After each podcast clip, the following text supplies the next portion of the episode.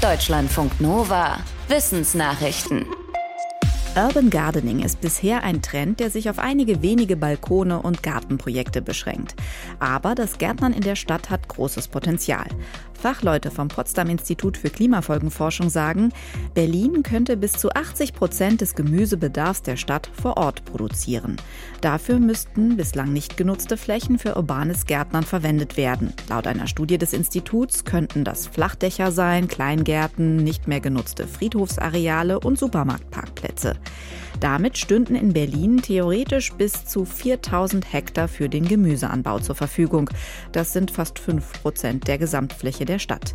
Die Klimaforscher sagen aber auch, um wirklich so viel Gemüse in der Stadt wachsen zu lassen, bräuchte man Investitionen von mehr als 750 Millionen Euro und viel Personal, zum Beispiel zum Gießen. Das Gemüse wäre wohl ziemlich teuer. Es ließe sich aber viel CO2 einsparen, weil lange Transportwege wegfielen und mehr Pflanzen würden die Stadt auch kühlen hunderte Katzenvideos anschauen im Dienste der Forschung. Das hat eine Veterinärmedizinerin aus der Slowakei zusammen mit ihrem Team gemacht. Sie wollten herausfinden, wann bei Katzen aus Spaß ernst wird. Denn es ist schwer zu erkennen, ob Katzen miteinander spielen oder ob sie wirklich kämpfen und sich dabei verletzen könnten. Und dazu gibt es bislang auch nicht viel Forschung. Das Team hat sich 105 Katzenvideos angeguckt und das Verhalten der Tiere in Kategorien unterteilt, wie Ringen, Jagen, Maunzen oder regungsloses Ausharren. Dabei zeigten sich Muster. Zum Beispiel kann man bei jungen Katzen erkennen, dass sie nur spielen, wenn sie miteinander ringen, aber leise sind. Wenn sie aber Geräusche machen, auch mal länger nichts tun und sich jagen, dann kämpfen sie wahrscheinlich ernsthaft. Daneben gibt es aber auch noch viele Zwischenstufen und ein spielerisches Raufen kann auch schnell in eine echte Rauferei umschlagen. Die Studie ist im Fachmagazin Scientific Reports erschienen. Der Amazonasregenwald und das Hochland von Tibet liegen etwa 20.000 Kilometer voneinander entfernt. Und doch hängen sie zusammen. Und zwar, wenn es um Veränderungen des Klimas geht. Das beschreiben Forschende vom Potsdam Institut für Klimafolgenforschung. Sie haben Lufttemperaturen in der Nähe der Erdoberfläche aus den letzten 40 Jahren ausgewertet und dabei geschaut, wie Klimaveränderungen verlaufen. Dabei sahen sie Zusammenhänge von Südamerika über das südliche Afrika zum Nahen Osten bis nach Tibet. Mit Computersimulationen bildeten sie die globale Erwärmung bis ins Jahr 2100 nach und sahen, wenn es im Amazonasgebiet wärmer wird, steigen auch in Tibet die Temperaturen. Und wenn es im südamerikanischen Regenwald mehr regnet, fällt im Himalaya-Gebirge weniger Schnee. Dadurch könnte es in Zukunft für fast zwei Milliarden Menschen in Asien zu Problemen bei der Wasserversorgung kommen. Um die Auswirkungen des Klimawandels zu begrenzen, hat die Weltgemeinschaft vereinbart, die Erderwärmung auf deutlich unter zwei Grad zu begrenzen. Dafür müssen weniger Treibhausgase ausgestoßen werden. In vielen Wohnzimmern oder Gasthäusern hängen sie immer noch. Schädel mit dem Geweih eines Rehbocks zum Beispiel als Jagdtrophäe. Und wahrscheinlich haben schon die Neandertaler vor mehr als 55.000 Jahren in ihren Höhlen Jagdtrophäen gesammelt.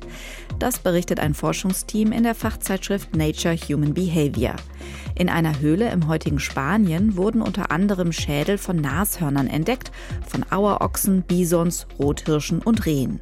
Die Höhle wurde 2009 gefunden. Archäologen und Anthropologen, unter anderem der Unis Wien und Madrid, haben sich die Schädel jetzt genauer angesehen und sagen, für Steinzeitjäger ist es sehr ungewöhnlich, dass sie Köpfe von großen Tieren wie Nashörnern und Bisons mitgenommen haben.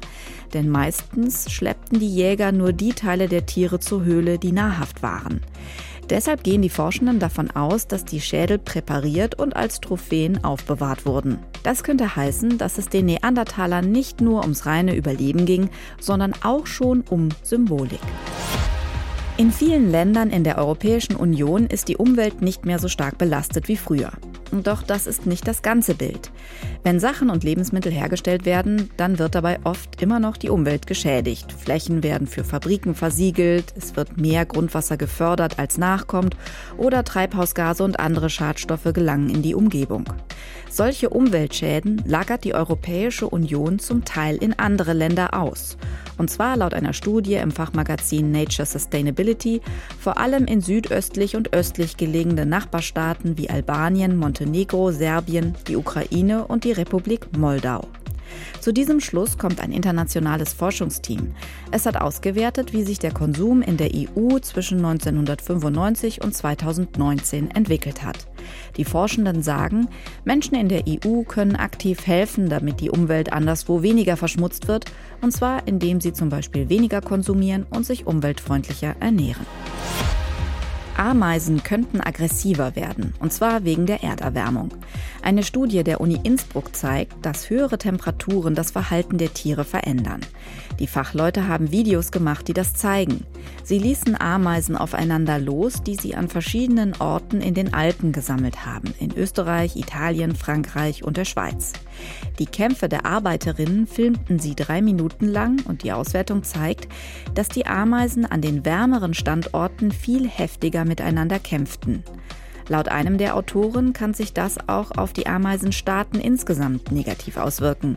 Denn die Tiere brauchen dafür mehr Kraft und Zeit und dadurch könnte die Anzahl der Ameisen insgesamt zurückgehen. Deutschlandfunk Nova